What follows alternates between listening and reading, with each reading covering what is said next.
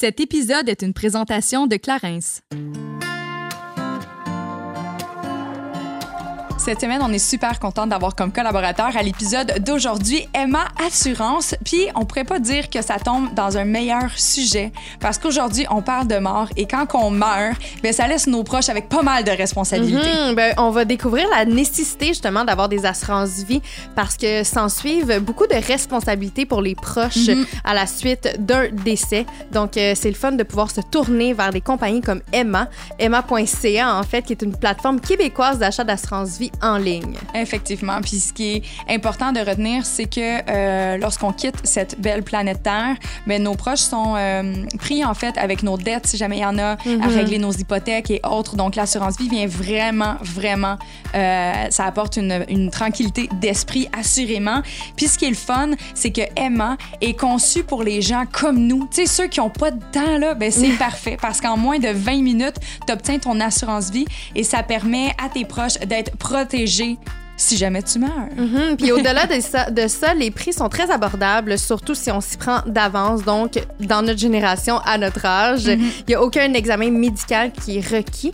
Et le contrat d'assurance vie, ben, justement, comme tu l'as dit, Kate, c'est 100 en ligne. Oui, effectivement. Fait que pas besoin de se déplacer. euh, personne qui vient chez vous avec une mallette en cuir, comme je l'avais dit précédemment. Non, non, on peut faire Euh, ça en pyjama, là. Tout est fait en ligne. Tu peux parler avec un conseiller en chat directement sur le site Internet si jamais tu as des questions.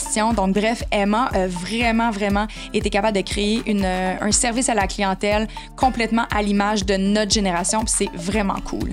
Fait qu'on vous invite à aller faire un, site, un tour, un tour sur leur site. Ben Oui. voilà. emma.ca. Puis on vous invite aussi à aller faire le petit quiz que Juliane a beaucoup apprécié à faire, mais ça vous permet en quelques instants d'avoir un meilleur aperçu de quel type d'assurance serait bon pour vous. Donc euh, voilà, emma.ca.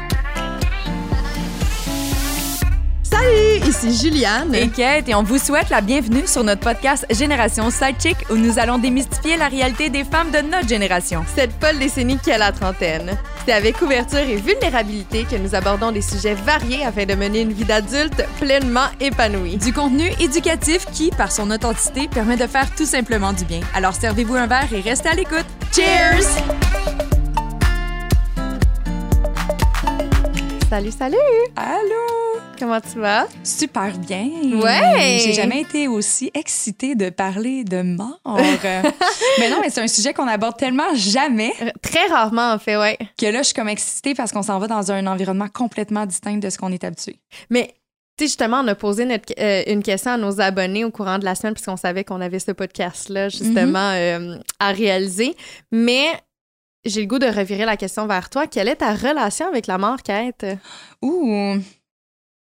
Hey, je le sais pas. C'est pas parce qu'on vous pose des questions qu'on se les pose à nous-mêmes. Mais ma relation avec la mort, je dois avouer qu'elle est quand même neutre. OK?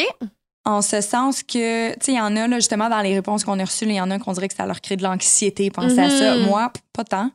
Euh, J'y pense juste pas, en fait. Fait que c'est pour ça que je dis que je suis assez neutre. Cependant, euh, j'essaie vraiment de tourner ça du côté positif. Euh, il y en a peut-être qui l'ont qui, l'ont entendu dans un précédent épisode qu'on a fait l'année dernière, euh, quand on a parlé de notre relation avec nos parents. Mais euh, mon petit papa, il est pas en super santé. Fait que, tu sais, ça son espérance de vie, c'est quelque chose qui, qui a été euh, menacé et euh, dicté par son médecin là, juste avant la pandémie. Puis là, c'est la première fois que j'ai réalisé, oh my God, peut-être que ça va se passer plus tôt que je pensais, peut-être que mon père sera pas là pour rencontrer mes enfants. Fait que, là, je dois avouer que dans des contextes comme ça, j'y Mhm. pense, ça me fait de la peine, euh, je suis fâchée ou quoi que ce soit, mais à sens inverse, dès qu'on a eu le droit de revoir notre famille, moi, j'en profite à fond avec lui, puis j'essaie vraiment d'en bénéficier. Fait que, j'essaie de tourner ça du côté positif, puis de juste apprécier encore plus les petits plaisirs que la vie nous offre. là. Hmm. Voilà. Et toi? J'essaie de pas euh, dévier mon attention là-dessus. Parce que pour moi, mettons, mes parents euh, restent encore immortels. Donc, euh, j'ai. t'es ouais, encore là? Oui, je suis encore là dans mon processus d'adulte. Euh, c'est pas Mhm. vraiment quelque chose. C'est c'est pas un sujet que j'aime aborder, surtout la mort de, de mes parents Ouais. ou de proches. Moi, ma relation personnellement avec la mort, j'ai pas peur de la mort. Euh, de ma propre mort. Tu sais, je me dis que quand ça va arriver, ben je pense pas en être consciente. Tu sais, du moins, admettons, ça- tout dépendamment du contexte. Mais euh, non, personnellement, moi, c'est pas quelque chose qui me fait peur. Par contre, j'ai c'est c'est plus de rester lorsque quelqu'un quitte. Ouais, je comprends.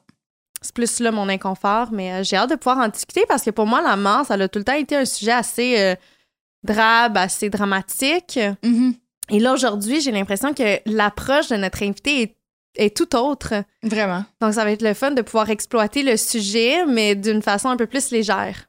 Il faut aussi, parce Oui. que c'est un sujet qui est inévitable, ça va nous arriver. Puis justement, je pense que c'est un peu comme n'importe quel sujet qui est tabou. La mort, à mon sens, les gens, ils veulent pas trop en parler. C'est comme, pff, on va-tu là, c'est trop négatif, pourquoi qu'on parle de ça? Non, tu sais, c'est- ça va arriver pour tout le monde, je vous le dis. Si vous n'étiez pas au courant, je m'excuse, Juliane, tes parents vont finir par partir.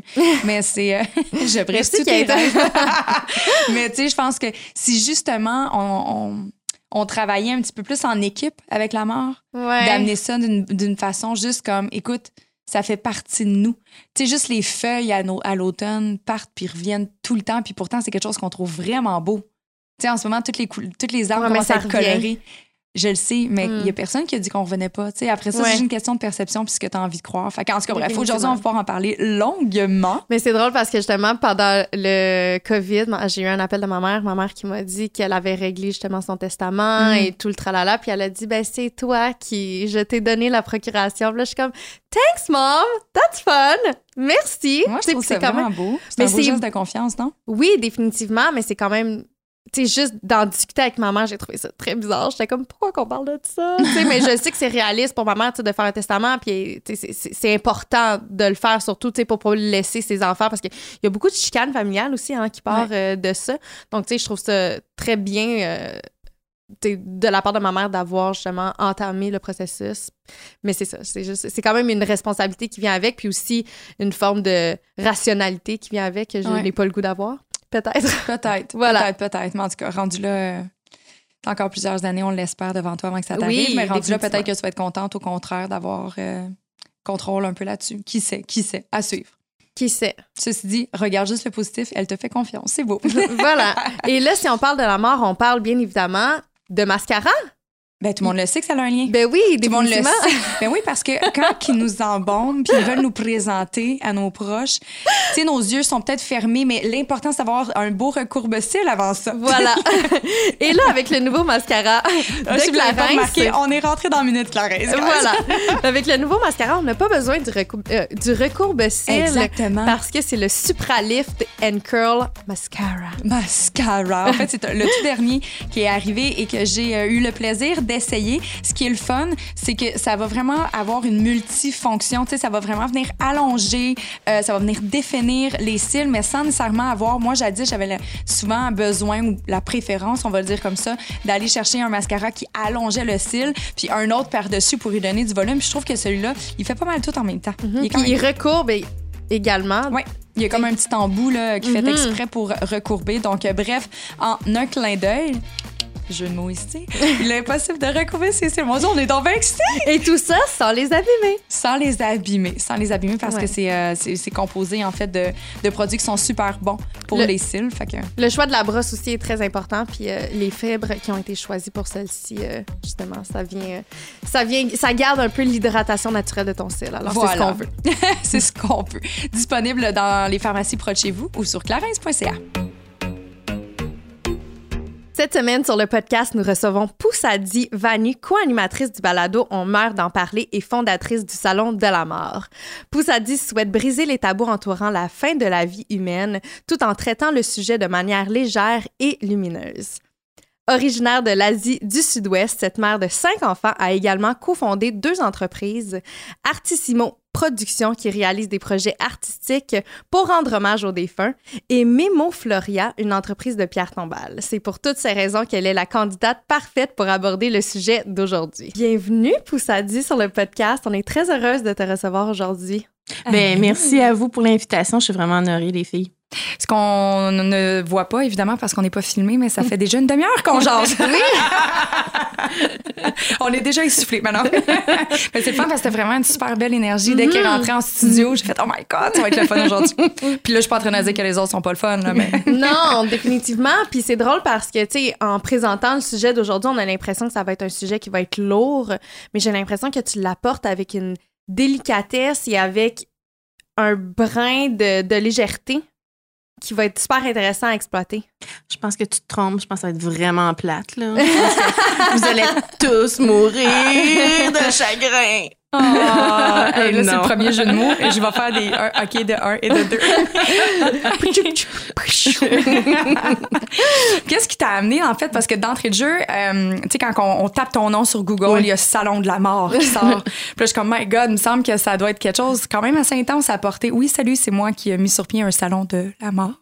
Mais qu'est-ce, je suis comme curieuse de savoir de où c'est parti cette espèce de passion-là, le Ah. sujet. En fait, tu vois, j'ai venant de, de l'Asie du Sud-Est, ayant des parents euh, bouddhistes, Mhm.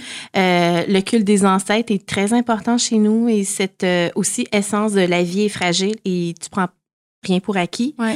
et que chaque jour que tu te lèves, c'est un cadeau. Fait que sachant que tu es mortel, ben ça te permet de mieux apprécier la vie puis de mieux aimer les autres aussi. Alors ça, ça ça ça m'a porté toute ma vie et puis euh, le jour où j'ai dû m'occuper des obsèques, donc les funérailles de ma grand-mère adoptive, j'ai été vraiment prise au dépourvu. Euh, j'étais seule, euh, j'étais isolée, euh, je savais pas qu'est-ce que j'allais faire, où je m'en allais. Euh, je me rappelle juste qu'il y a un monsieur qui m'a dit signe ici, je t'amène dans le Walmart des cercueils en bas. Puis là, je me suis dit, mon Dieu Seigneur, elle m'a tout donné. Je vais lui acheter le plus beau cercueil, tu chromé, tu tout shiny, là. Puis là, j'ai dit, mon Dieu, je vais lui offrir ça. Puis après ça, je vais acheter l'urne la plus belle, tu le bois le plus recherché. Et finalement, j'avais plus d'argent pour faire la célébration. Fait que je me suis dit, ben mon Dieu, c'est, c'est- je sais pas si c'est comme Ah, ça c'est ça pour ça passe. qu'on mange des, des sandwichs pas de croûte. c'est pour ça, tabarnouche. Le budget était dans le ça. Il y, avait même pas ça. J'avais même pas fait de réception parce qu'elle n'en voulait pas. Et puis, je savais même pas. Tu sais, je, me suis dit, mon Dieu Seigneur, si j'avais été au Laos, en Thaïlande, tu sais, où sont mes origines, j'aurais été guidée par des aînés euh, Mhm. du village ou par des grands, tu sais, euh, des, des vieux. Euh, puis là, je me suis dit, je t'ai laissé tout seul à moi-même. Puis j'ai dit, mon Dieu, je savais pas. Aujourd'hui, ça fait, ça fait comme 21 ans qu'elle est partie, ma grand-mère adoptive. Puis Puis quand on parle de, de, de grand-mère adoptive, tu sais, juste pour replacer Oui. un peu les gens, parce que tu as quand même été élevée par tes parents. Oui, donc bien qui sûr. est cette grand-mère C'est- adoptive? C'est une, une voisine, en fait, qui n'a pas eu d'enfant, qui m'a prise sous son aile et qui, a- qui s'est chargée de me faire découvrir la culture québécoise. Hmm. C'est ça, son mari était euh, cofondateur du TNM à Montréal. C'est un poète écrivain québécois qui avait côtoyé des grands hommes, dont Saint-Exupéry, Ernest Hemingway, Félix Leclerc, tout ce, ce, ce genre de cette petite gang-là là, de petits pépères. Là. Mais quand on dit TNM, on parle du théâtre du Nouveau Monde. C'est bien ça. Fait, que- fait que donc, elle m'a très jeune euh, initiée à la littérature puis à toute la culture québécoise. Puis elle m'a dit, je vais te faire découvrir ça. Fait qu'on était toujours aux premières de théâtre. Puis à chaque été, elle m'amenait dans un road trip avec elle. On voyageait le Québec. Puis on finissait Mm. toujours notre parcours au manoir Richelieu. Mhm. Puis en tout cas, bref, aujourd'hui, Charlevoix, c'est mes terres aussi à moi. Fait que, tu sais, une petite, un petit une petite parenthèse, je pense que si on accueillait tous les immigrants comme ça, avec des mamies Suzanne, comme elle a été pour moi, Ah. euh, un ange, puis qui m'a ouvert sur la culture québécoise, je pense que le dialogue commencerait déjà plus facilement. Ouais. Parce que quand tu racontes ton histoire, ta propre histoire, à des nouveaux arrivants, ben eux autres, ils voient des similarités avec leur propre Mhm. histoire. Puis c'est vraiment là où, tu sais, tout le monde s'ouvre de cœur, puis on est comme, hey, c'est quoi? On est tous des humains et surtout des mortels, tu sais. Mhm. Alors, Mm. euh, bref, c'est la raison pour laquelle elle, je me suis occupée d'elle jusqu'à jusqu'à son dernier souffle et j'ai dû organiser, c'est ça, ses funérailles. Donc, euh, tout ça pour me dire que je me dis, mon Dieu, ça se peut pas. Tu sais, dans notre société, on passe trois mois à magasiner auto. Puis pour notre propre fin de vie, puis ceux de nos proches, euh, tu sais, on y pense même pas. Mais les gens, ils n'ont pas envie de penser, en général. Oui, hein. Parce que c'est associé de la tristesse, la souffrance. Tu sais, mais je sais pas tant si c'est les gens qui ont peur de mourir ou de la mort.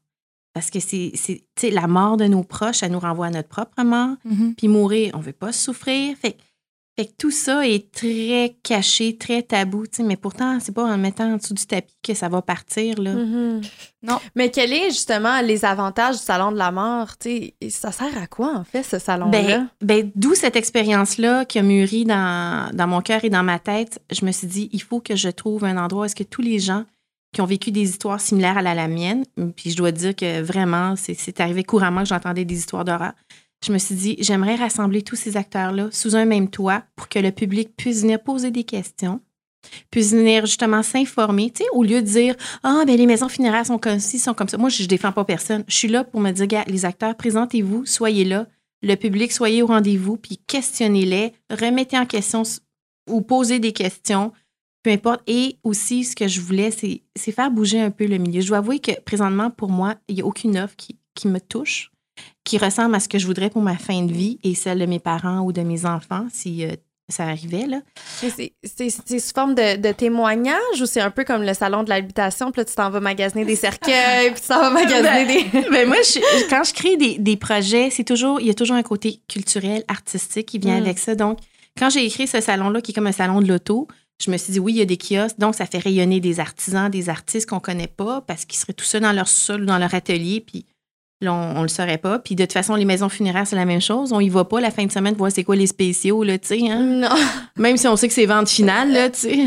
fait que, fait que c'est sûr que on se dit, ben écoute, euh, je, vais aller au Salon de la mort pour voir qu'est-ce qu'il y a, qu'est-ce qui se passe, euh, tu sais, euh, justement comme activité ou, ou comme produit qui est offert justement de nos jours. Alors, euh, mais je, je voulais que ça soit un parcours expérientiel. Alors, tu sais, il y Mhm. avait, euh, on avait des partenaires commanditaires qui parrainaient un espace un peu muséal qui était euh, cinq continents, cinq rituels. Il y avait un arbre à souhait. Il y avait un côté réalité virtuelle, des nouveaux produits, tu sais, pour que les gens puissent essayer. On pouvait même essayer un cercueil. Tu sais, c'est quoi? Quand est-ce que tu essaies un cercueil de ton vivant, sérieux? Oh mon Dieu. Très rarement, dans tes cauchemars. Mais je suis comme curieuse parce que là, oui, essayer des, euh, des cercueils, c'est une chose. Euh, Mais là, tu parlais de réalité virtuelle. On peut jaser avec euh, les défunts? Non, oui, en fait. Écoute, Ben non, oui. mais tu peux jaser, mais c'est sûr que ton défunt, il t'entendra pas. Mais c'est en fait, c'est euh, une entreprise, Cadeau du ciel, qui avait ben, créé ce projet-là, qui quelqu'un qui, avant de partir, s'enregistre. Puis là, la, la- la personne ou la famille reçoit, peut écouter. Oh, La vidéo. de- Oui, c'est- Hum. C'est pas vraiment l'hologramme, c'est vraiment réalité virtuelle. C'est une vidéo filmée. Alors, quand tu portes. C'est un peu déstabilisant parce Fait que. a comme l'impression d'être assise dans le salon Ben avec. là, tu sais, comme tu. c'est ça, parce qu'il va dans tous les lieux de, de où est-ce que le, tu sais, il était dans, durant sa vie, euh, quand il a partagé avec sa conjointe. Exemple, c'était dans de, de, de, ce- de cette capsule de réalité Mhm. virtuelle, c'était un monsieur qui laissait un leg à sa femme, tu sais. Puis là, il allait au restaurant, on le voit, il est devant elle avec son tasse, de- tu sais, son verre de vin.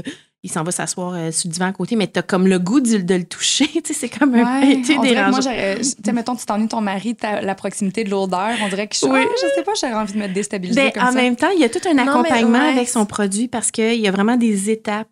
Il faudrait aller voir euh, justement Mm. sur le site de son entreprise, mais c'était réfléchi. Mais c'est sûr que ça bouscule. Puis je pense que les gens, je- au niveau financier aussi, sont Ouais. pas rendus là parce que souvent, quand on parle de la mort, l'argent vient pas très loin, hein, on se le cache pas. Puis on a l'impression que quand les gens chargent pour un produit, tu dis, ah, ben non, je vais me faire avoir. Mais en même temps, il y a toute une démarche aussi, tu sais, comme Mhm. quand il y a les maisons funéraires qui chargent un prix, c'est parce qu'ils ont des installations à payer, ils ont des professionnels. Puis, mais en même temps, c'est sûr, il faut faire la part des choses. C'est pour ça que le Salon de la mort existait, pour que les gens puissent venir Mhm. poser des questions, puis voir, hey, c'est-tu quoi, moi, là, je le voyais, cette maison funéraire-là, au coin de chez nous, mais parce que je me dis par proximité, mais en allant y parler, c'est du coup, ça me tente moins. Fait que, je- ah, finalement, c'est dans l'autre, dans l'autre village à côté que je trouve Mhm. que ça, ça correspond plus à mes valeurs. Fait que c'était l'idée, c'était ça. Mais de venir à tête reposée parce que, comme moi, dans mon expérience, j'étais dans l'urgence. Fait qu'il y a, Ouais, c'est pas vrai. tu sais, le corps, là, il était déjà rendu dans une maison funéraire parce qu'il était pas loin de l'hôpital. Mhm. Mais souvent, c'est ça. Hein? Ben, c'est ça. Fait Tu que prends un peu la décision quand, euh, quand tu arrives au fait accompli parce que tu penses pas nécessairement à ça. Puis c'est un peu confrontant aussi quand quelqu'un est en fin de vie de discuter avec la personne d'éventuelles funérailles. Mais j'ai goût aussi de revenir par rapport à la réalité virtuelle parce que, tu sais, je me mets dans le contexte où est-ce que je, m'imagine en mettant à la place de quelqu'un que peut-être éventuellement va perdre son père, qui est en fin de vie, tu sais, peut-être que justement, tu, tu veux que ton père t'accompagne, mettons, le jour de ton mariage, le jour de, ton, de, de ton accouchement, tu sais, de recevoir des messages, justement, un peu en réalité virtuelle de ton père, justement, qui t'accompagne à travers ça, ben ça peut être très beau aussi, tu sais. J'avoue, un peu comme euh, PS I Love You, Oui. Mm. version euh, parent qui t'accompagne. Exact. Mais je trouve ça beau. Mais en même temps, combien de temps tu peux regarder ça dans ta vie durant pour, Ouais. tu sais, te, te remémorer ça? Il y avait une expérience en Corée euh, du Sud euh, dernièrement euh, où euh, c'est une maman qui retrouvait son enfant qu'elle avait perdu. C'était une façon de faire son deuil. Ils avaient recréé l'hologramme de sa petite fille. Mm. Puis elle était plongée en réalité virtuelle, fait qu'elle pouvait dire comme ce qu'elle n'a pas dit Ouais. avant son départ. Mais c'était tellement troublant parce que si vous, vous allez voir sur YouTube, vous regarderez ça, là, expérience réalité virtuelle euh, en Corée. Puis écoute, genre, la petite fille, là, ils l'ont fait, tu sais, euh, comme un âge, oui, non, Ah. un peu grandi, là, tu sais, vieilli. Puis c'est comme la maman, elle la retrouvait, mais à un autre âge. Ouais. Tu sais, elle avait Quand pas même. perdu, puis elle était toute en place. Juste, on comprend pas la langue, mais juste entendre l'émotion, là, c'était tellement intense.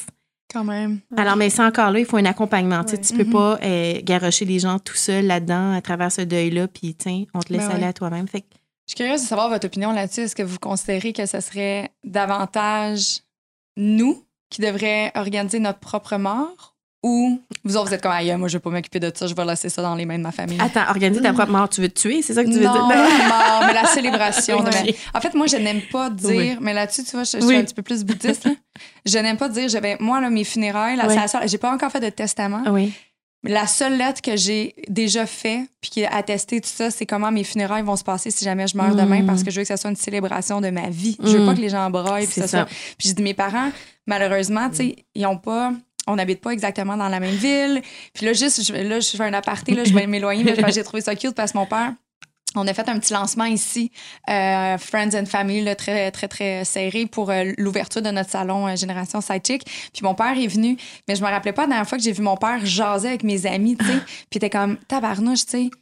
T'es vraiment bien entouré, c'est cool, mais je dis, tu sais, t'imagines tous les souvenirs que j'ai avec plein de monde que mes parents, ils connaissent pas. Ils connaissent pas tous les côtés de leur fille. Ils m'ont jamais vu danser sur un dance floor ou, ils connaissent pas tout. Fait que moi, j'ai tout le temps imaginé mes funérailles, que je- à tour de rôle, tout le monde me racontait une anecdote marquante de ma vie, Hmm. qui ont vécu avec moi. Puis là, c'est comme ça permet. Mais moi, je- ça, pour, c'est la seule affaire qui est statuée, guys. Si je meurs demain, c'est demain que ça se passe, puis c'est en couleur.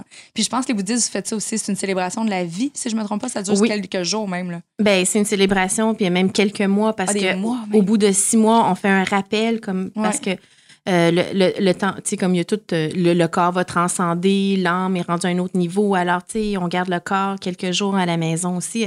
Ça, c'est possible, mais ici au Québec, ça serait pas possible Ouais. avec les conditions sanitaires. Alors, on est très limité. Mais pourtant, en Ontario, il y a des réglementations qui sont différentes, puis on n'est pas loin, là. Mais non. Hmm. Tu sais, Il y a des gens où- en Ontario, ils peuvent avoir le corps chez eux, faire la veillée, comme au- auparavant dans le temps. Dans les maisons, quand les- dans les villages, le voisin s'en venait, l'autre voisin, puis tout le monde venait faire une Pourquoi veillée. on n'a pas le droit ici? Ben, c'est ça, il y a des règles euh, qui ont Ben, été dictées des euh, règles sanitaires, sanitaires. dictées par euh, Hmm, tu sais, ouais. les, les politiques gouvernementales. Puis c'est drôle parce que autant le, je trouve que le ministère devrait se pencher davantage. Moi, j'aimerais ça aussi, au niveau écologique, avoir des études versus crémation, inhumation, Ouais. Euh, Qu'est-ce qui est vraiment écologique? Là, de- de- on parle d'écologie, mais y a-tu des études vraiment? Il y en a certainement, mais exposées au public, euh, qu'on puisse être à l'affût de nos choix, de- pour notre fin de vie. Qu'est-ce qu'on veut? Ben, c'est ça, dans cette Ouais. optique-là, je reviens à ma question. Tu penses pas. Tu penses tu pas. Mon Dieu, c'est Tu pas penses- québécois. Tu penses pas trop. Euh, Ah oui, donc, fille! Lâche-toi là! En plus, en même temps, j'ai mis ma main sur ma hanche, je me suis à côté, tu sais, je suis comme rentrée dans un personnage. Mais Cathy. C'est catouille. Catouille. J'aime ta chemise au coraux, fille. Ça tombe bien, je l'avais à la maison en train de bûcher du bois. Mais justement, tu sais, les gens, en- d'autant plus aujourd'hui, tu sais, nos générations sont encore plus ancrées. On est, Mm. on est très conscient de ce qu'on aime, de ce qu'on veut pas. On Oui. le dit à haute voix, on Oui. le véhicule à, à tous nos proches. Qu'est-ce qu'on, quel- à quoi on aspire profondément. Mais dans cette lignée-là, ça serait peut-être plus nous qui devrions organiser nos funérailles. Mais moi, j'y ai déjà pensé, là, mais je pense que tout le monde, à un certain âge, on s'imagine un peu à Ah. quoi nos funérailles vont ressembler, non? Non, ça- à part- à- non, je dis non, à part dans le moment de, de la rédaction de ce que j'ai dit tantôt, non? Mais moi, j'ai écrit mes testam- euh, mes testa- mon testament, Ah oui? en fait, pas mes testaments. Parce mais que tu as plusieurs vies. mais ça. Mon testament, j'avais peut-être 12 ans. Ah J'ai oui? laissé une lettre Cute. dans mon petit tiroir à bobettes Oh. qui laissait justement euh, mes, euh, mes acquis à 12 ans, exactement. Tes Dans- bobettes. dans tes bobettes, c'est donc ça? mes bobettes. acquis de droit, tu sais. Donc, je laissais à mes parents et si mes parents n'étaient plus, je Ah. laissais à euh, mes, euh, mes frères et sœurs. Ah. Donc, euh, très drôle. Je sais pas pourquoi j'ai fait ça à l'âge de 12 ans, mais euh, j'étais quelqu'un qui prévoyait sa vie très tôt, j'imagine. Mais euh, également, moi, j'ai tout le temps imaginé mes funérailles, puis j'ai tout le temps Ah imaginé oui. le genre de chanson qui allait y être. Mhm. Mais moi, j'ai. C'est un peu macabre, là, mais j'aime les funérailles. J'aime. OK, j'aime pas les funérailles. j'aime la célébration qui Mhm. vient avec. Mhm. j'aime, je suis quelqu'un qui aime vivre des émotions dans la vie. Je suis quand même quelqu'un de très sensible. Puis moi, il y a quelque chose de beau à travers une célébration. Euh, moi, j'ai perdu tous mes grands-parents. Donc, euh, à chaque fois, pour moi, il y a eu comme quelque chose de beau où est-ce que tu sais, tu prends le temps de d'honorer la personne, de, Mhm. Tu sais, de mémoriser aussi la vie puis les moments que tu as partagés avec, cette dite De le personne, souligner, de oui. souligner, tu sais, puis tu sais, ma mère, elle faisait des montages vidéo, puis moi, j'ai tout le temps été, tu sais, celle qui qui restait assise puis qui l'écoutait en boucle pendant comme 45 minutes Mm. parce que ça me faisait du bien, tu sais, puis je garde aussi beaucoup de souvenirs des gens. Moi, j'ai comme... Je suis un peu bizarre, là, même j'ai j'ai ça, puis je devrais peut-être pas le dire, mais j'ai j'ai des boîtes de souvenirs avec des ex. Avec des ex. avec des ex. Est-ce qu'ils sont morts, tes ex? Ils ne sont pas morts. Kate est complètement. Je suis juste comme ailleurs, je sais tellement ce que je fais quand j'ai chez vous. J'aime garder des souvenirs. Pour moi, ça me fait du bien. Oui. Je suis quand même quelqu'un de très euh, mélancolique, je pourrais Mm. dire.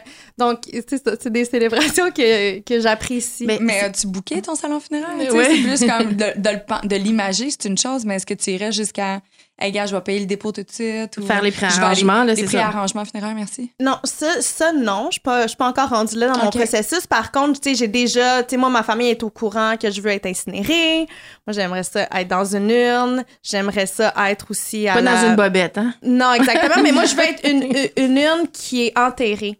OK. Parce que j'aimerais, j'aimerais ça avoir ma pierre tombale. Donc, je veux pas être dans Mm. une mausolée qu'on appelle. ouais. Oui. Parce que je trouve ça un peu impersonnel parce que t'as comme pas ta place dans une mausolée. Tu sais, c'est comme.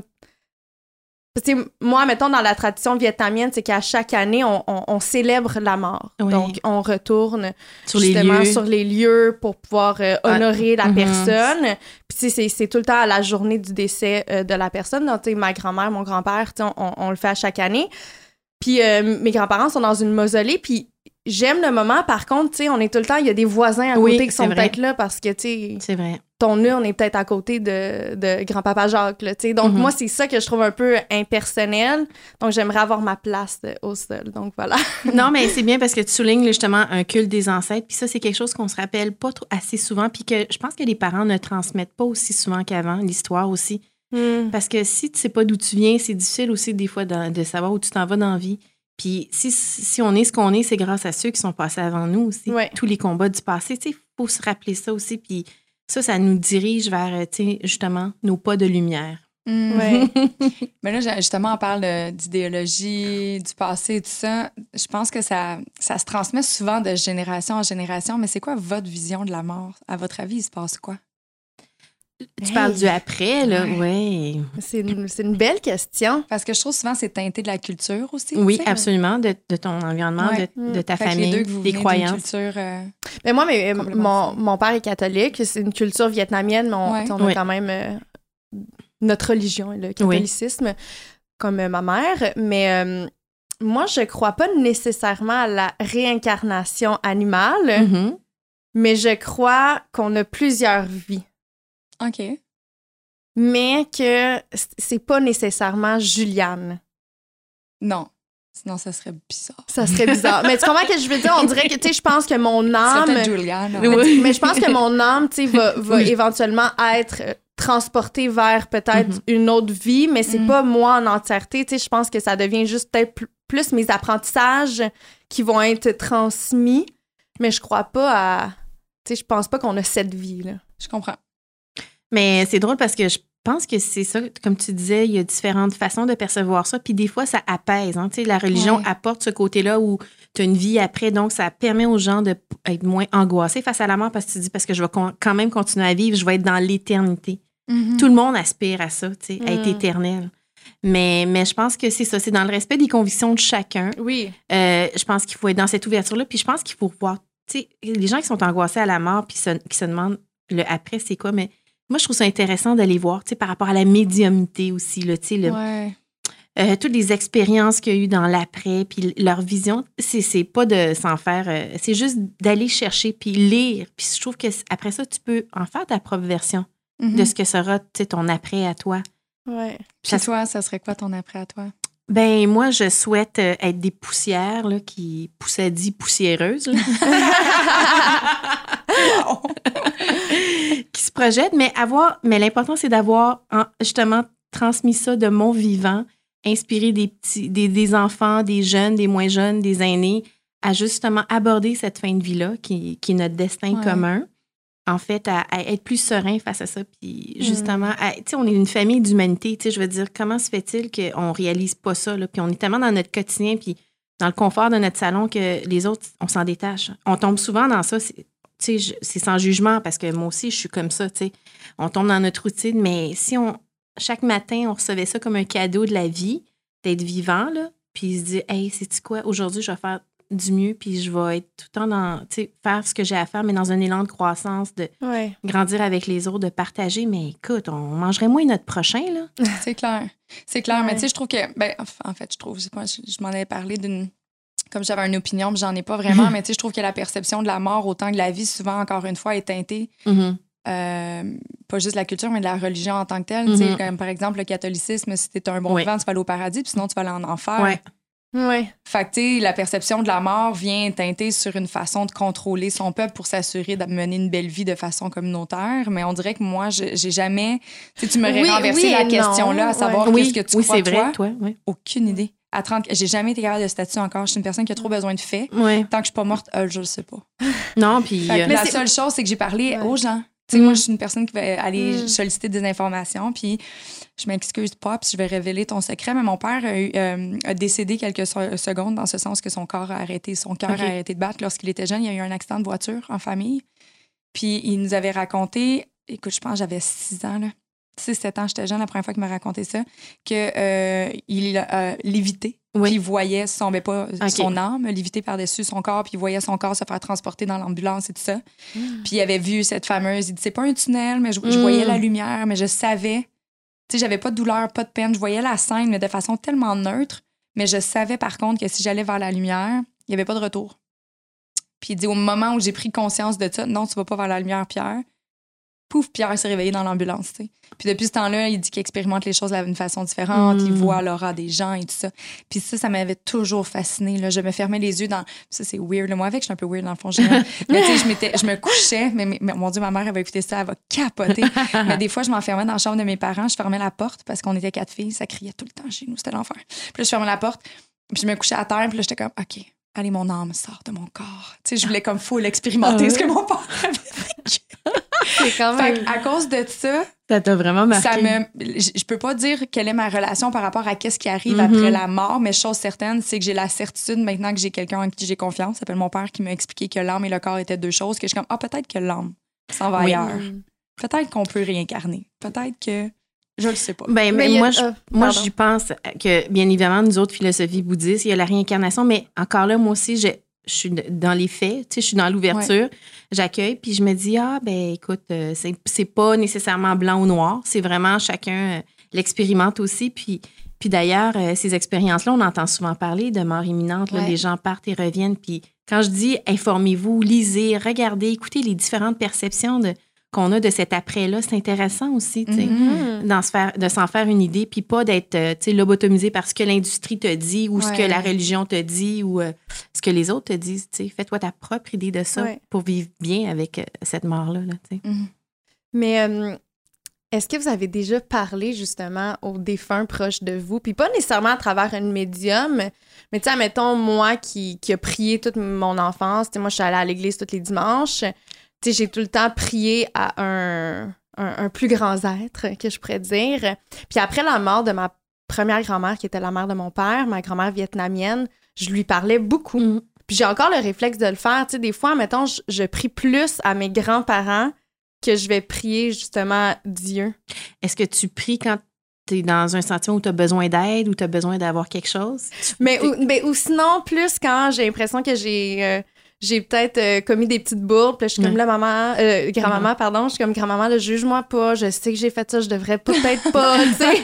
Tu souvent, comme, mais c'est ça, tu sais, je c'est pas nécessairement prier, mais je parle beaucoup, Oui. justement, tu sais, puis il y a des moments où sinon, tu sais, des fois, je suis comme, guide-moi donc, là, je vais-tu à gauche, vais-tu à droite, y a-tu Mm. quelqu'un qui va me le dire, tu sais, comme, je sais pas, je, je, je communique énormément, Mhm. mais tu sais, c'est vraiment dans un, tu sais, pour moi, c'est juste, c'est que du beau, là, tu sais, je, je crois pas nécessairement aux fantômes ou un, un après, un, être, mais tu sais, je, je sais pas.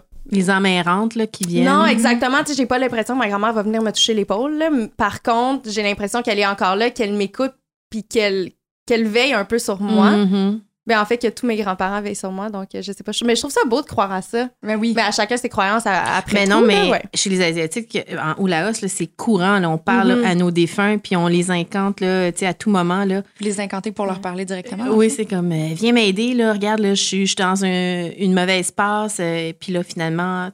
Mais, mais tout ça est, tu sais, ou- je sais pas si c'est psychologique, mais je pense que c'est- c'est c'est la relation qu'on a avec les morts. Si on les aimait, on, c'est comme les entretenir, tu sais, quand on dit la mémoire Ouais. des vivants, c'est une façon de le faire.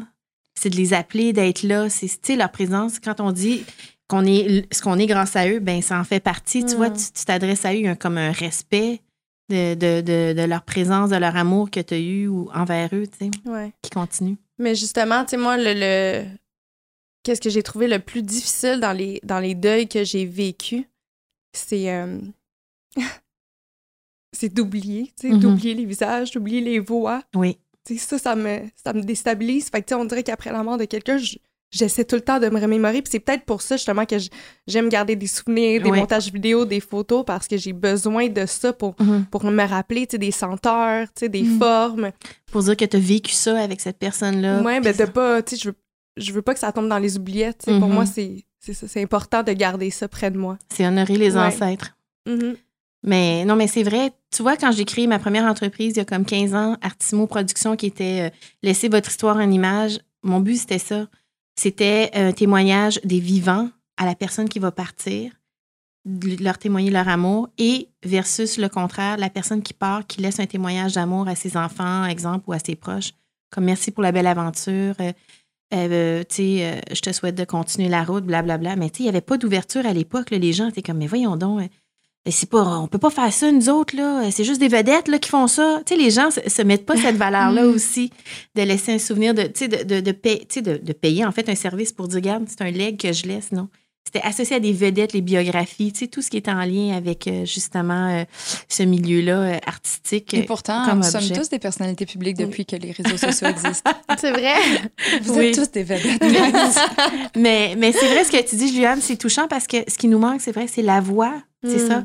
Moi, ce qui me guidait, c'est la voix de nos pères, de nos mères qui ont dit Hey, je t'ai aimé, merci. Ah, ouais. Fait que c'est ça que c'est important, là, de, de, de se créer cette façon de, de ritualiser le deuil, la fin de vie.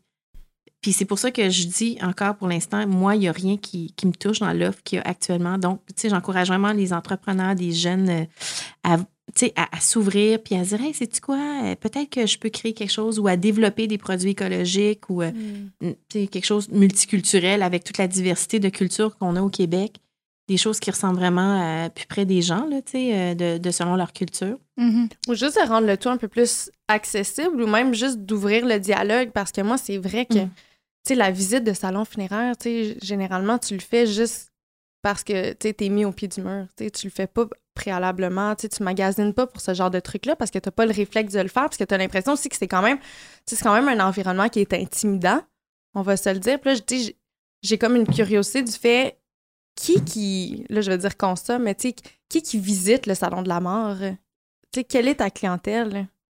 Ben, c'est ceux qui disent Ah, on va peut-être mourir un jour. Hein? Fait que c'est une clientèle qui est, qui est plus vieille, c'est moins notre génération. Ben, écoute, il y avait quand même, étonnamment, il y avait des jeunes, il y avait des jeunes Ah, couples avec leurs enfants. Euh, oui, il y avait beaucoup de dames d'un certain âge. Écoute, mais je, je me rappelle, il y a une dame, ça, je vous raconte euh, une petite anecdote. Une petite madame en. Une petite madame, mon Dieu, c'est comme tellement vulgaire. Je trouve. Une dame d'un certain âge Ouais. ou d'un âge certain, écoute, elle était en marchette puis elle voulait absolument essayer le cercueil. Ça a pris comme 15 minutes là, pour l'installer. Mais quand elle, quand elle était couchée, une fois couchée dans le cercueil, là, son visage, là, ça valait, ça valait de l'or. Puis là, il y avait une journaliste qui, s'approchait de moi, qui voulait m'interviewer. Je dis non, non, allez interviewer cette dame-là. là. C'est extraordinaire le moment qu'elle vient de vivre. là. Hmm. Et en effet, écoute, elle a dit J'ai tellement peur de mourir que ça, ça m'a permis juste de, de tu sais, juste délier un peu cette peur-là. Puis, puis de respirer un peu. Mais écoute, ça valait vraiment, là, c'était beau à voir. Alors, puis il y a des gens qui étaient très malades, qui étaient venus, puis ont dit Moi, j'ai peur de la mort, mais tu sais, j'ai dit J'étais curieuse, euh, ou j'étais curieux, je voulais venir voir qu'est-ce qu'il y avait. Puis quand ils sont sortis là, ils me disaient Ben, tu sais, je vous dis pas que j'ai pas peur encore de la mort, mais ça m'a comme apaisé. Parce que tu, quand la minute que tu passais le tourniquet, là, tu savais où tu t'en allais. Là. Ça, ça le disait, salon de la mort. Là. Tu venais pas parler des fleurs puis du beau temps. Là. Mhm.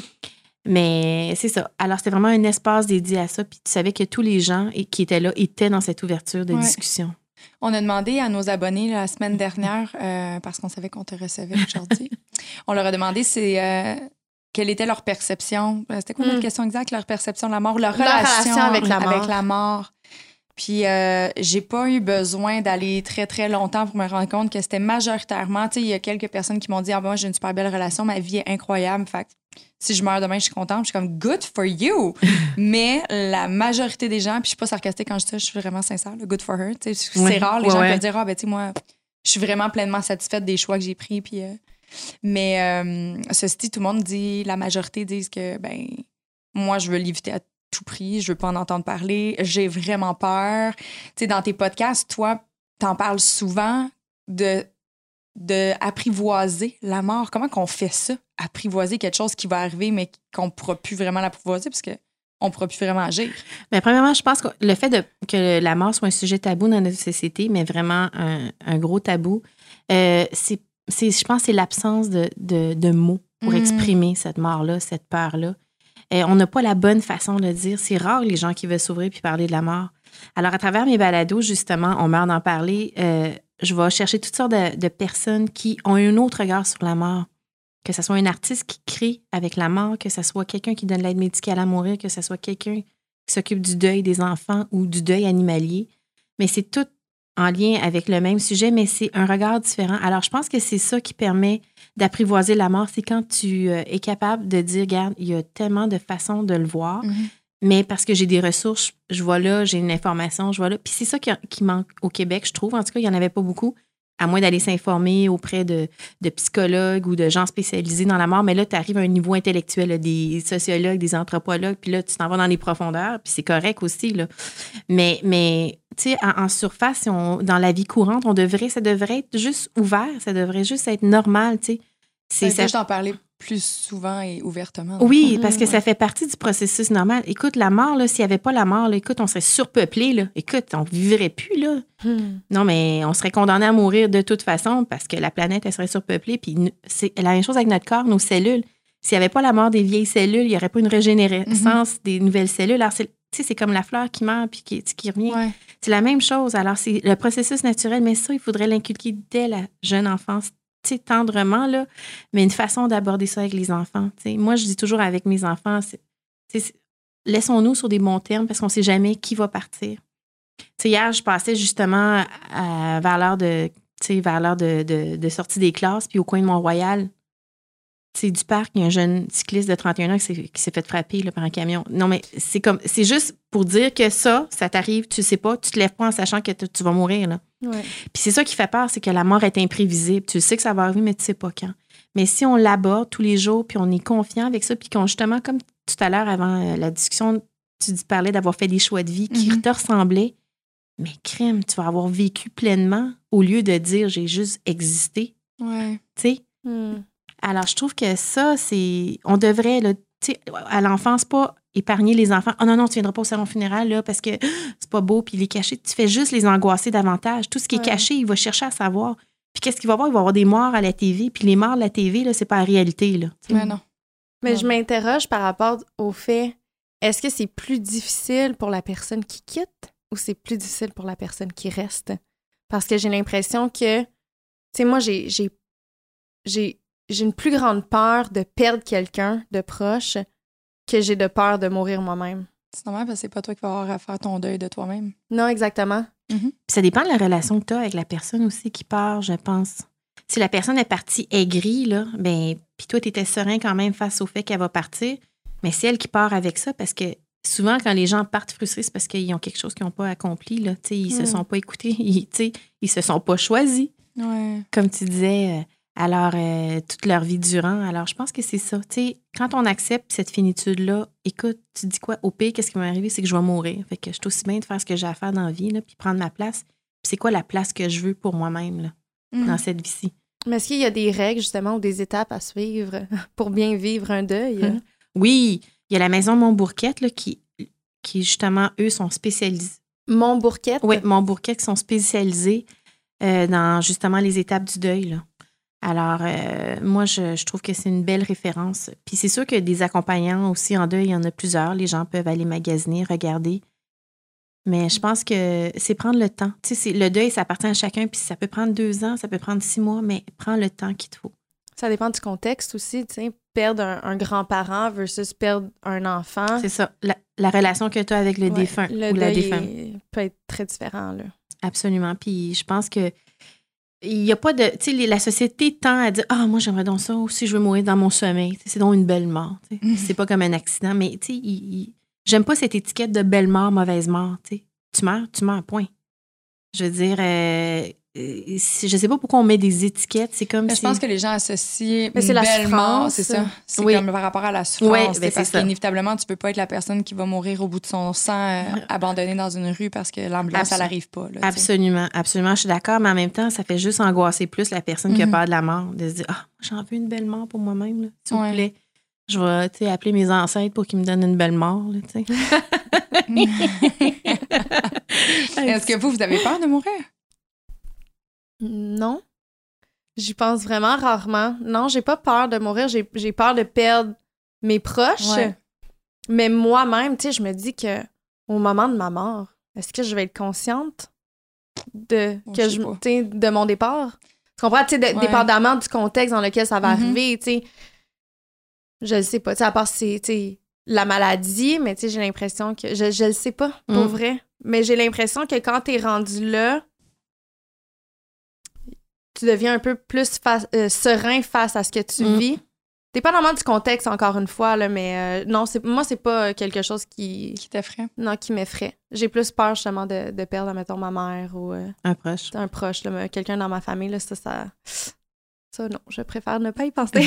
je comprends, je comprends. Non, mais moi, j'ai pas peur de mourir, mais peut-être de souffrir. Ouais. C'est Mm. plus ça.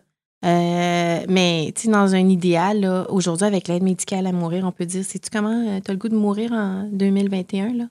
Tu sais, tu as, des possibilités aussi qu'il n'y avait pas auparavant. Ouais. C'est sûr que c'est pas c'est pas un choix à la carte là. Ah ben moi je décide euh, finalement je vais tu je veux l'aide médicale à mourir. Non, il y a, il y a un contexte que, Bon, ouais. euh, mais pour les gens qui ont ça, ça leur permet de pouvoir dire un au revoir euh, de façon humaine parce que pour eux ils sont ils ont toute leur tête. Mhm.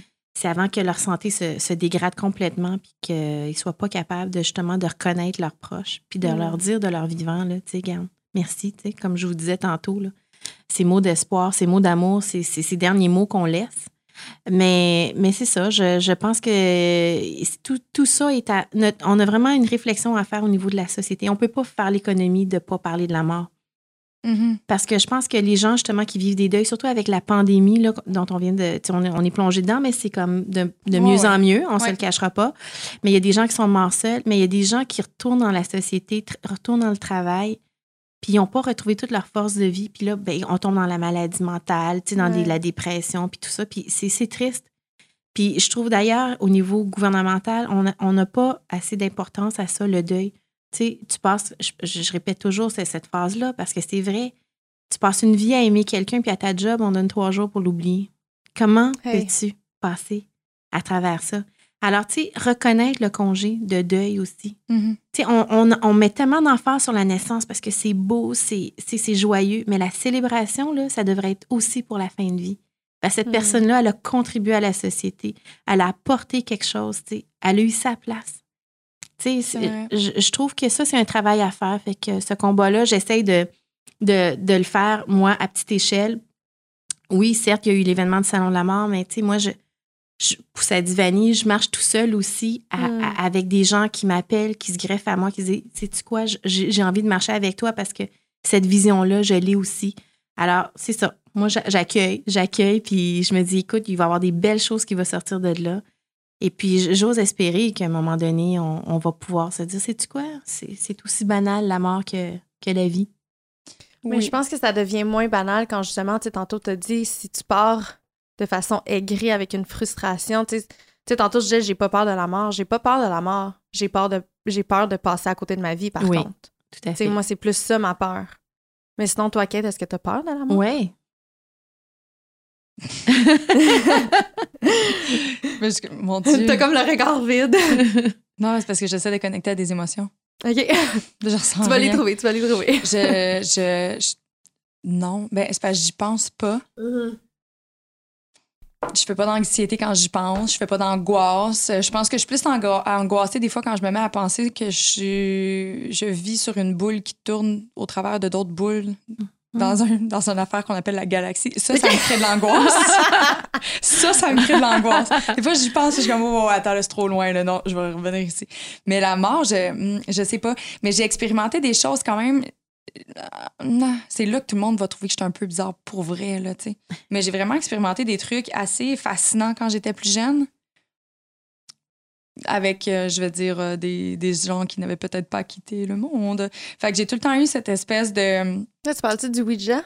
Entre autres. Ah oui. Quelqu'un qui voulait qu'on fasse une capsule vidéo avec le Ouija, puis moi, ça m'effraie. Puis elle est comme, mais moi, je l'ai fait quand j'étais plus jeune, on va le faire. Je suis comme, non! Mais moi, j'étais très. euh, j'ai un côté très scientifique geek de comme, moi, si t'es capable de me le prouver, je te crois, sinon. Fait que, tu sais, moi, je suis très. Je vais le tester, puis si ça marche pas, ça marche pas.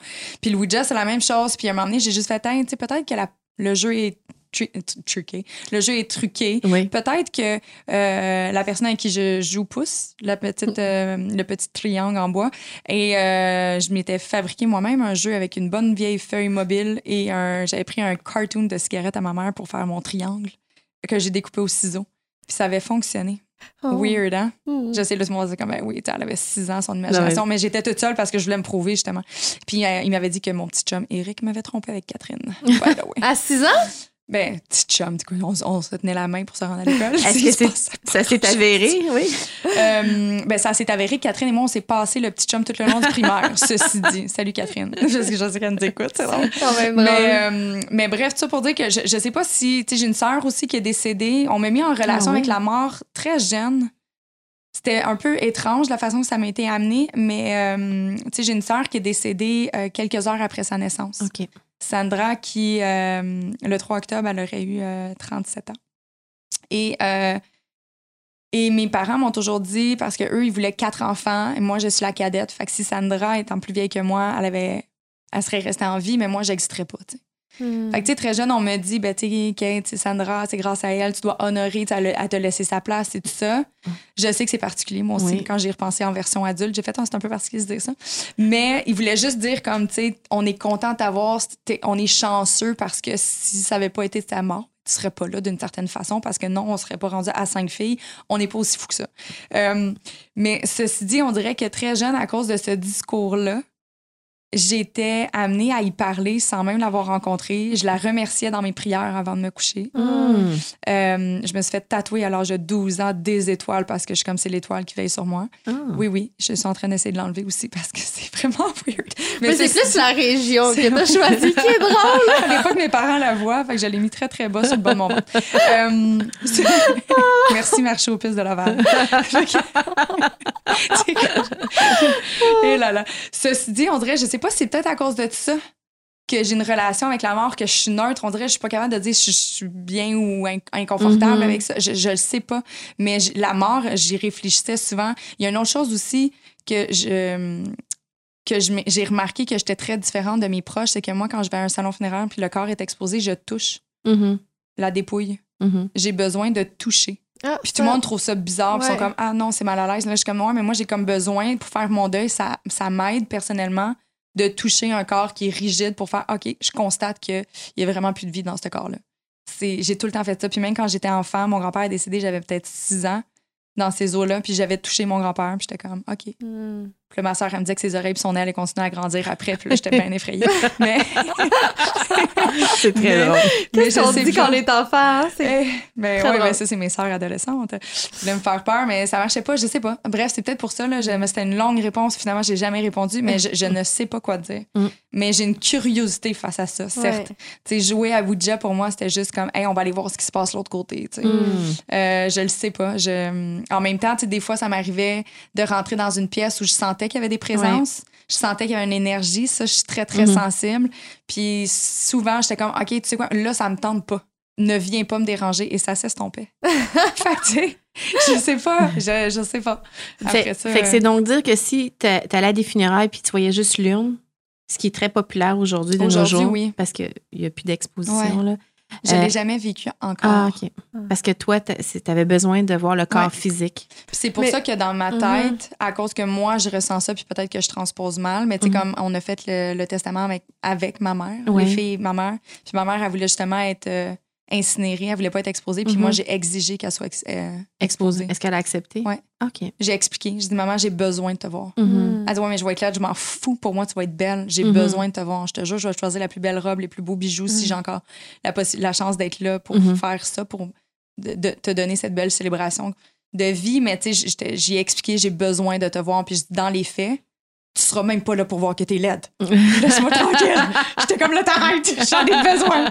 Mais je trouve ça inté- intéressant que tu dises ça. Tu sais, moi, j'ai pas nécessairement besoin de toucher. Par Mhm. contre, pour avoir vécu les deux, Ouais. des cercueils fermés, des cercueils ouverts, j'ai besoin de voir. Parce que pour moi, c'est comme la finalité de. Mhm. Sinon, j'ai l'impression que je le réalise pas ou que ça me prend plus de temps, justement, à être capable de comprendre que la personne n'est plus.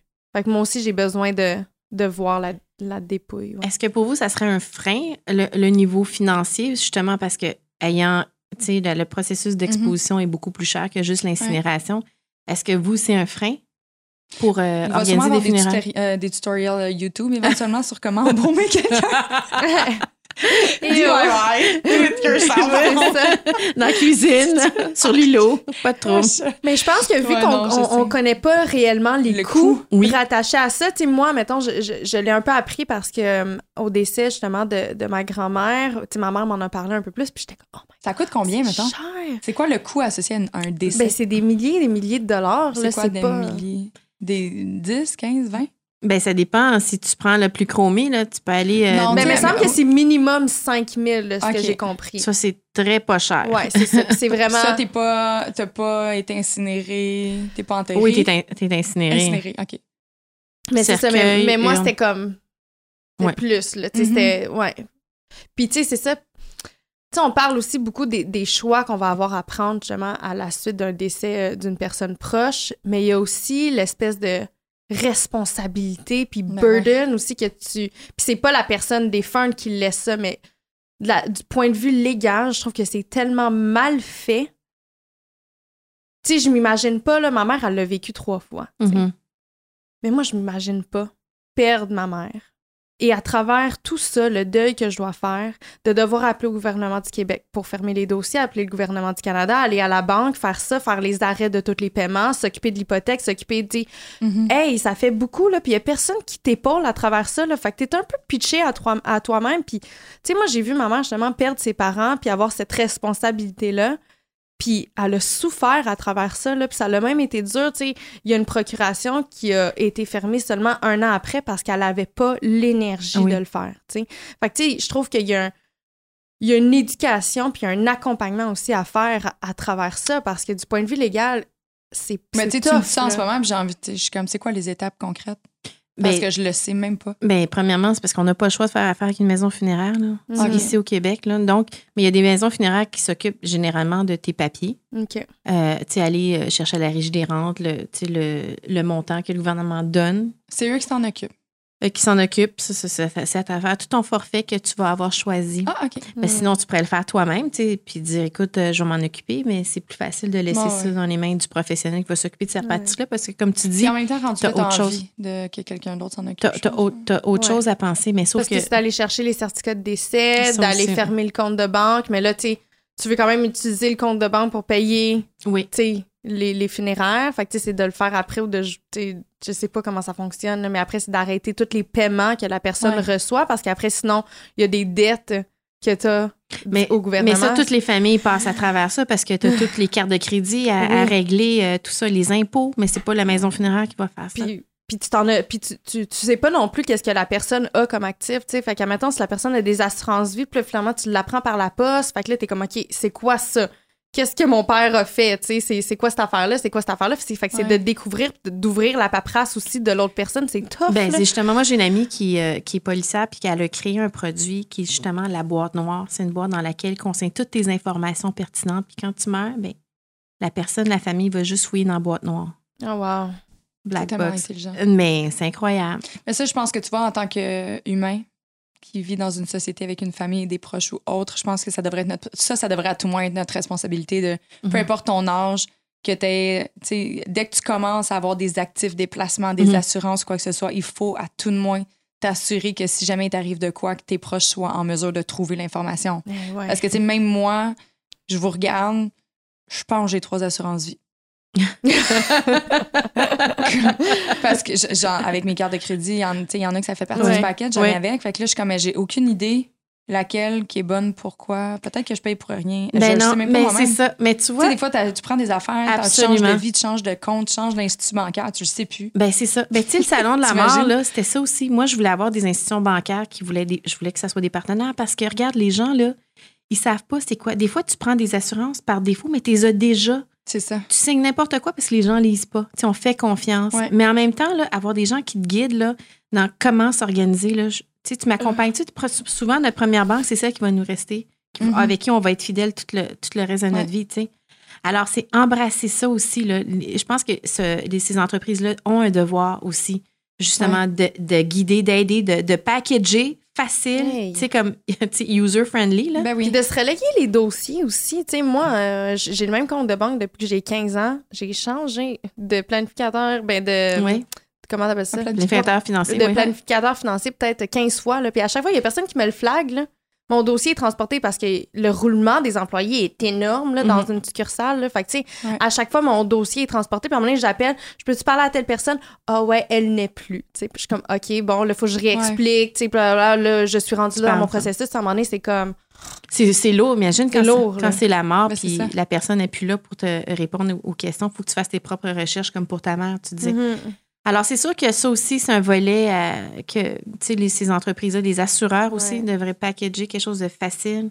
Ouais, parce que, tu sais, là, c'est ça, je viens de, je viens d'allumer que je suis comme, aïe, je pense que j'ai des assurances vie dans le fond parce que dans. Je disais initialement que j'en avais plus parce qu'avant, j'en avais avec mon employeur, je contribuais. Puis là, depuis que je suis je rendue à mon compte, dans ma tête, j'en ai plus, mais je suis comme, Ah, mais non, dans le fond, j'en ai avec les cartes de crédit. Mhm. Fait que, tu sais, est-ce que dans, peut-être que j'en payais avec mon employeur Oui, pour rien, je ben, c'est ça. Ben, c'est justement, c'est là, on n'est pas à notre affaire C'est non plus. C'est notre responsabilité aussi, Ouais. tu sais. Mhm. Euh, quand on arrive, notre première maison, no- notre premier bébé, Mhm. euh, c'est là qu'on, tu sais. Puis, mais sauf que ces institutions financières-là devraient mieux accompagner, justement. Puis, tu sais, au-delà de ça, il y a aussi vider la maison. Ouais. Tu sais, faire le nettoyage. Tu sais, c'est comme, hey, it's a lot, là. Tu sais, quand tu- c'est. Hey, ça, par exemple, j'y ai pensé souvent. La maison de tes grands-parents. Tu sais, moi, je m'imagine, admettons, tu sais, là, ma mère est moins... euh, ma mère, c'est loin d'être une hoarder, là. Ouais. Par contre, mon père, Ah. mon père garde tout, tout, tout et tout. je m'imagine pas rentrer là-dedans puis faire le ménage, là, comme ça me donnerait des crises d'angoisse, là. Je pense que ma chambre est encore intacte de quand j'étais jeune, tu sais, juste juste pour Ah vous dire, ah là, oui. comme mon père, là, il garde Mm. tout, là. Fait que, tu sais, je suis comme de rentrer là-dedans, là, puis moi, ma, même ma mère, sais, ma grand-mère, là, c'était quelqu'un qui faisait de la poterie, puis elle avait des affaires, puis des trucs, puis elle gardait des photos, des albums, puis nanana. tu sais, de fouiller là-dedans, là, c'est... C'est intense. Mais vois, c'est une ça, job, j'y avais pensé parce que des fois, quand je vois, je suis comme, OK, là, tu commences à accumuler trop d'affaires.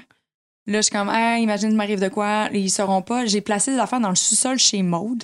Mes anciens skis sont chez Juliane parce qu'elle a commencé à faire du ski l'année passée. Tu sais, genre de rapatrier le stock, tu sais. Ben, un 800 gars de junk, là, c'est ça. Ça, c'est comme.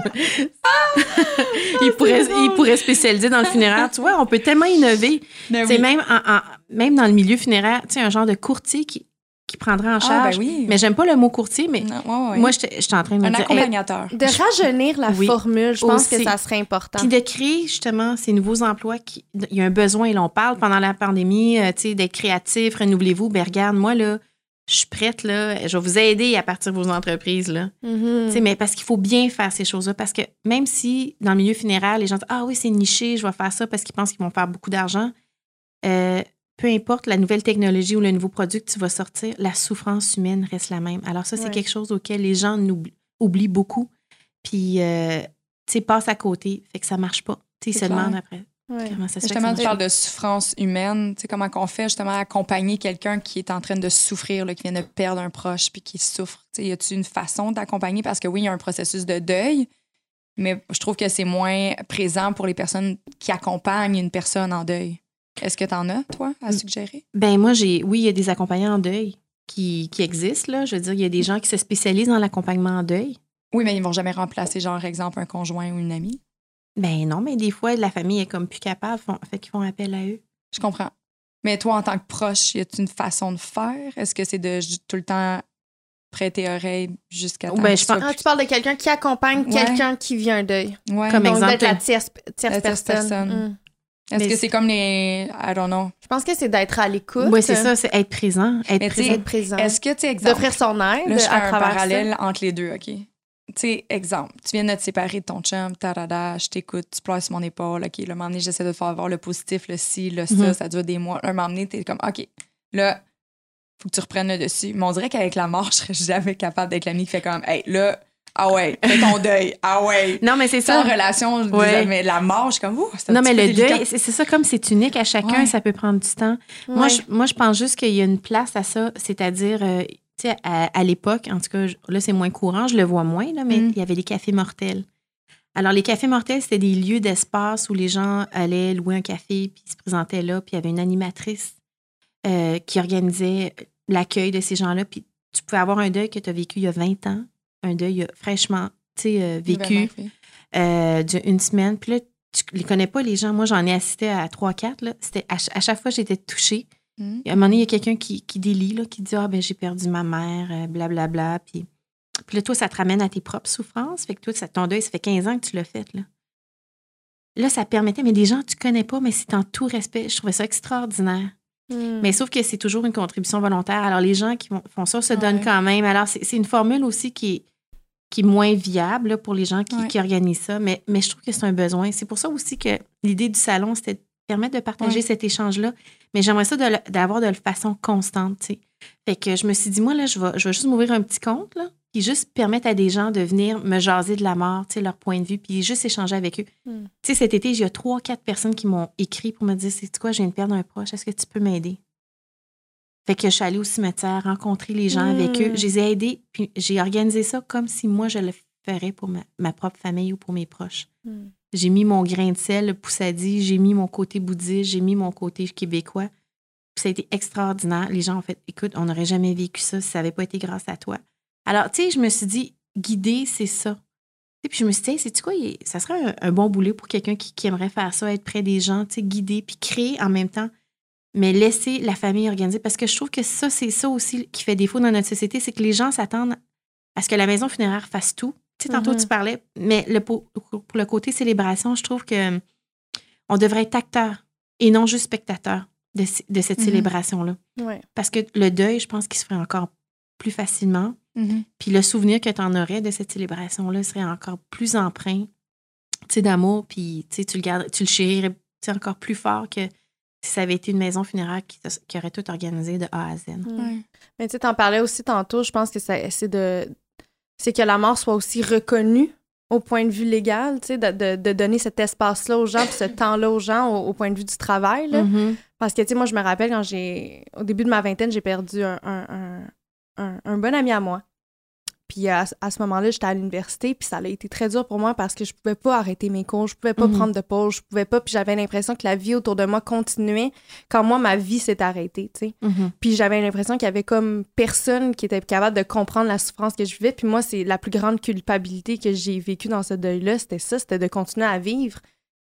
Puis j'étais comme, mais là, mon, mon monde s'est arrêté. Pourquoi il y a tout qui continue, là, à Mhm. bouger? Fait que, tu sais, j'imagine pas quelqu'un, justement, qui, qui est obligé de retourner au travail après la mort d'une mère, d'un proche, d'un ami, D'un enfant. d'un enfant. Puis de pas avoir, justement, cet espace-là pour vivre le deuil, ça peut être très souffrant, tu sais. Fait que si, au point de vue légal, point de vue du gouvernement, un peu comme un congé de maternité, Absolument. je pense que ça serait important, Ben, c'est- justement, d'instaurer Ça ça. va être mon prochain cheval de bataille. Parce que je trouve que c'est vraiment important. Je trouve que Ouais. ça, là, on, on- on- doit avoir une société forte, puis avec des gens qui, justement, euh, soient forts, puis qui soient équilibrés, ben on peut pas les pitcher comme ça, là, Ouais. après une souffrance aussi euh, inhumaine, si on veut, Mhm. parce qu'on ne sait pas comment les gens sont décédés et comment ils ont vécu, tu sais, comment ils vivent. On n'est pas dans leur culotte. On on tu sais, on, on peut pas juger des morts là, tu sais, de- Ouais. que les gens vivent. Alors, je pense que c'est ça. C'est, tu sais, ton patron, là, il a bien beau t'aimer, là, mais il a besoin de toi pareil à la job. Mhm. Mais c'est ça, comme une naissance. Puis moi, j'aimerais ça éventuellement, je, je dis ça de même, là, je me ferai pas aimer, là, mais je le dis pareil, c'est assumé, là, que la mort devienne comme un service essentiel, tout comme la naissance. Mhm. Hmm. que tout le monde puisse un jour avoir des funérailles dignes aussi. Mais tu sais, le gouvernement, il ne se penchera pas là-dessus. là. Il n'y a pas le temps. là. Sais, C'est pas beau la mort. d'argent à faire. Eux autres, ils ont déjà contribué. Ben, c'est ça. passe à autre chose. Ça, c'est pas beau la mort, c'est pas Mm. beau, on veut pas y aller, puis c'est bien trop compliqué. Là. Mais peut-être que votre génération ou plus, plus tard, là, il y aura quelque chose qui va émaner de Mhm. ça, de ces réflexions-là, parce que vous, avez- vous êtes bien plus avertis que moi j'étais Ouais. à votre âge. Là. Mais ça vient aussi avec toute la, la réalité, par exemple, au Québec. là. Je sais que c'est pas comme ça dans tous les pays du monde, mais tu sais, exemple, je trouve que l'âge est associé à un signe d'argent. Mhm. Ça me donne vraiment des frissons dans le dos à, voir comment, justement, la mort, on, s'en balance. Il y a des gens qui ont même pas accès à aucun dollar, quoi que ce soit, puis c'est pas grave. On s'en fout ce qui, ça- qui arrive. Anyway, tu as fini de contribuer, mais un peu le même principe avec les aînés, tu sais. Pourquoi qu'on a autant de la difficulté à- à offrir des services? Hmm. L'argent, on dirait qu'il est investi tout à la même place. Dans la, ils investissent beaucoup dans l'avenir, dans la jeunesse. Puis la journée que tu arrêtes de contribuer comme on voudrait, ben là, poup, poup, poup, tu sais, il arrivera ce qui arrivera. J'ose croire qu'on va être capable d'a- d'amener une, une régularité entre les tranches d'âge, puis qu'on Mhm. ait accès à une qualité de vie tout au long de notre vie et non juste comme, hey, au début, on va te donner des chèques parce que ta mère vient d'avoir un bébé, là. On, va on va te donner de l'aide. Puis après ça, ben, plus tu vieillis, plus ça s'estompe, plus, tu sais, comme que.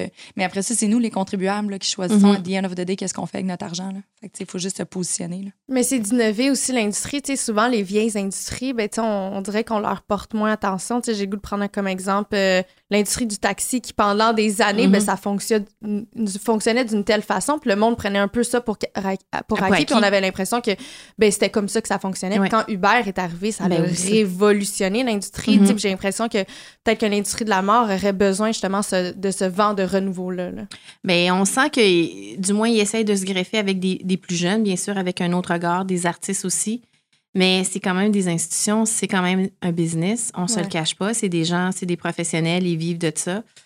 Mais il- certainement qu'il y aura d'autres façons d'apporter ou de l'approcher, cette fin de vie-là, ces célébrations-là, c'est sûr. Ouais. C'est sûr qu'il faut que on, collectivement, on réfléchisse à cette façon-là. Je pense que c'est important. Mm. Maintenant, avant de mourir. Ah, c'est un beau mot de la fin. Je le sais pas. Avant de manquer de savoir-vivre. Ah, wow! J'adore ça. T'as commencé avec un petit jeu de mots, tu finis avec un petit jeu de mots. C'est parfait comme sandwich. Exact. Merci pour ça dit. Ça a Ben, été une merci super de belle conversation. Merci les filles, vous êtes adorables. Merci. C'était franchement intéressant cette, euh, cet échange. Vraiment? Je dois avouer que. Apaisant. Oui, ben c'est ça. Tu sais, en intro, on le prenait un petit peu à la légère de toute façon. Là, on en riait puis on a décidé qu'on se maquillait dans notre tombe. Mais, euh, mais je trouve que c'est le fun de, tu sais, justement, de voir le beau au travers ça, tu sais, d'arrêter, de dédramatiser la Mhm. mort.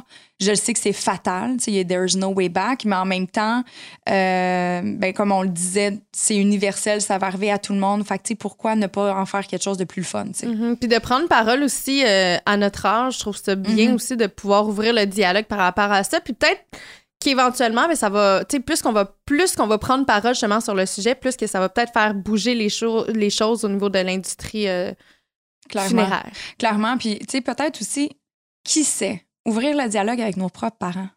Parce que, Mm. tu sais, si on ça, regarde. le- tough. Ouais, je le sais. Puis, tu sais, là, je suis comme. euh, je vais dire que je suis bien placée, clairement pas, là, c'est pas ce que je veux dire, mais tu sais, j'ai pas eu d'autre choix avec mes parents d'en parler. Tu sais, c'est des Mhm. faits qui ont été.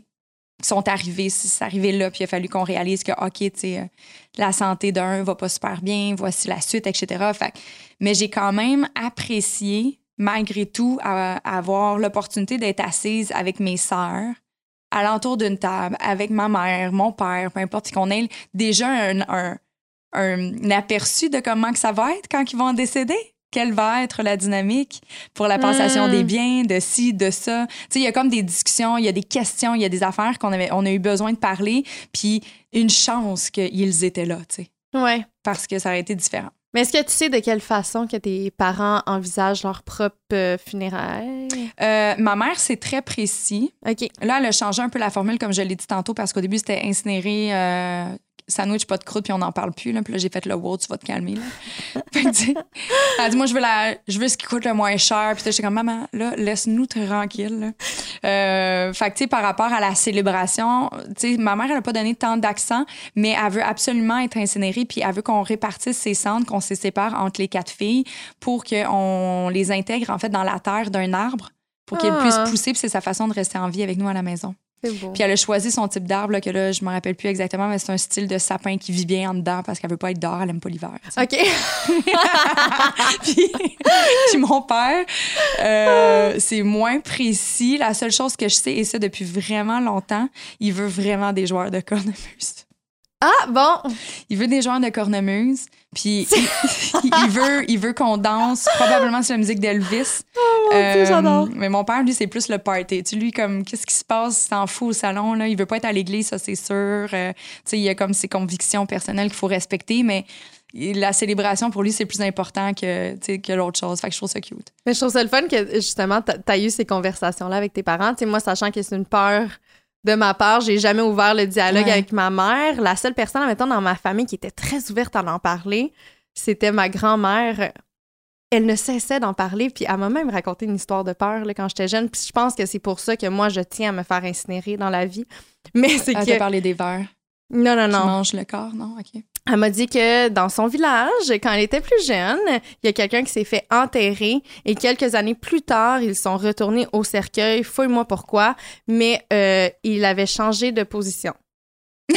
Il- je te jure, grand-maman Gabi, je te salue. Elle m'a tellement fait peur par rapport à ça. Fait qu'elle, elle tenait mordicus à se faire incinérer. Puis moi, depuis que j'ai entendu ça quand j'étais très jeune, j'étais comme, il y a aucune chance que je me retourne dans mon cercueil. je veux me faire aussi incinérer. Je suis capable d'arrêter ça. Juliette, tu t'es jamais imaginé que ta grand-mère a te niaisé puis elle trouvé ça vraiment drôle de devoir croire à cette histoire-là? Hey, pour vrai, ça m'est jamais passé par la tête. Je sais pas. Je sais pas quelle grandeur avait la personne ou s'il y avait le- la possibilité d'avoir comme une espèce de gros cercueil, mais essaie de te revirer sur toi-même dans un cercueil. Bonne chance. si tu veux, on va aller au salon de la mort, justement, on l'essayerait. on peut essayer des cercueils. Je pense qu'elle te niaisait. Ben, Comme ma soeur, quand elle m'a dit Hey, tu, rentres pas, là, il y a des grandes oreilles, imagine, ça va continuer à pousser après son corps. Moi, j'étais comme Oh ouais? Puis j'y croyais, là, dans ma tête, là, c'est comme tout, tout allait se décomposer sauf les oreilles qui allaient continuer à grossir. C'est quand même drôle. Mais c'est drôle parce juste que depuis qu'elle m'a raconté l'histoire, tu sais, j'ai jamais eu. oh, je- suis jamais retournée sur cette histoire-là avec elle à l'âge adulte. On en a jamais Mhm. redi- rediscuté. Fait que ça se peut, oui, que ça soit vraiment juste Ça, une ça, histoire à bord Noël, là. qu'elle m'a raconté Ouais. comme ça. Puis qu'elle pensait sûrement pas que ça allait me marquer. Finalement, rendue à 31 ans, ben je l'ai toujours dans la tête. C'est sûr qu'elle a ri sur son nuage en ce moment. Là. Elle Très regarde, drôle. puis elle dit Haha, très drôle. Salut, grand-maman. Sur cette euh, longue conclusion, mais combien drôle, hein? ça fait du bien. Bonjour grand-mère. On voudrait remercier notre présentateur euh, Clarence, ce présentateur fidèle qui nous suit de semaine en semaine. Oui, et notre collaborateur, Emma Assurance. N'hésitez pas à aller, euh, faire le, à aller faire le quiz, en Ben fait, oui, sur leur site. Internet, euh, sur le emma.ca. Je vais pas vous faire peur, mais la mort euh, est là, puis elle vous guette. Hein? Elle vous guette! Et N'hésitez pas aussi à aller regarder, si jamais vous n'avez pas eu l'opportunité, on vient tout juste de sortir la deuxième capsule Entrepreneur qui a été mise en ligne sur notre site Internet. Et euh, ben, le duo qu'on présente ce- cette semaine-ci, mais en fait que la semaine passée, mais en tout cas, bref, c'est le duo euh, de- Amen. Amen. C'est elles qui sont derrière notre branding Génération Sidechick. Donc, Yes. On est vraiment contente d'aller les encourager. Puis, on aimerait vraiment ça, euh, avoir vos commentaires par rapport à- au nouveau contenu qu'on est en train de diffuser, tu sais. Oui, Nos définitivement. Instagram, on fait des petites vidéos, il y a du nouveau qui, qui rentre comme ça en loop de semaine en semaine, mais on est toujours ouverte à avoir vos commentaires, à savoir si vous aimez ça. Commentaires et peut-être des suggestions, Ouais. sachant qu'on on, on ne cesse de, de De créer créer. du contenu. Donc, tu sais, des fois, on a besoin de- de- d'inspiration, puis on veut savoir aussi qu'est-ce qui vous plaît, qu'est-ce qui vous plaît moins. Alors, euh, Allez-y. allez-y, n'hésitez pas. Mais sur ce, euh, euh, merci, Kate. Merci à toi, Ju. Cheers!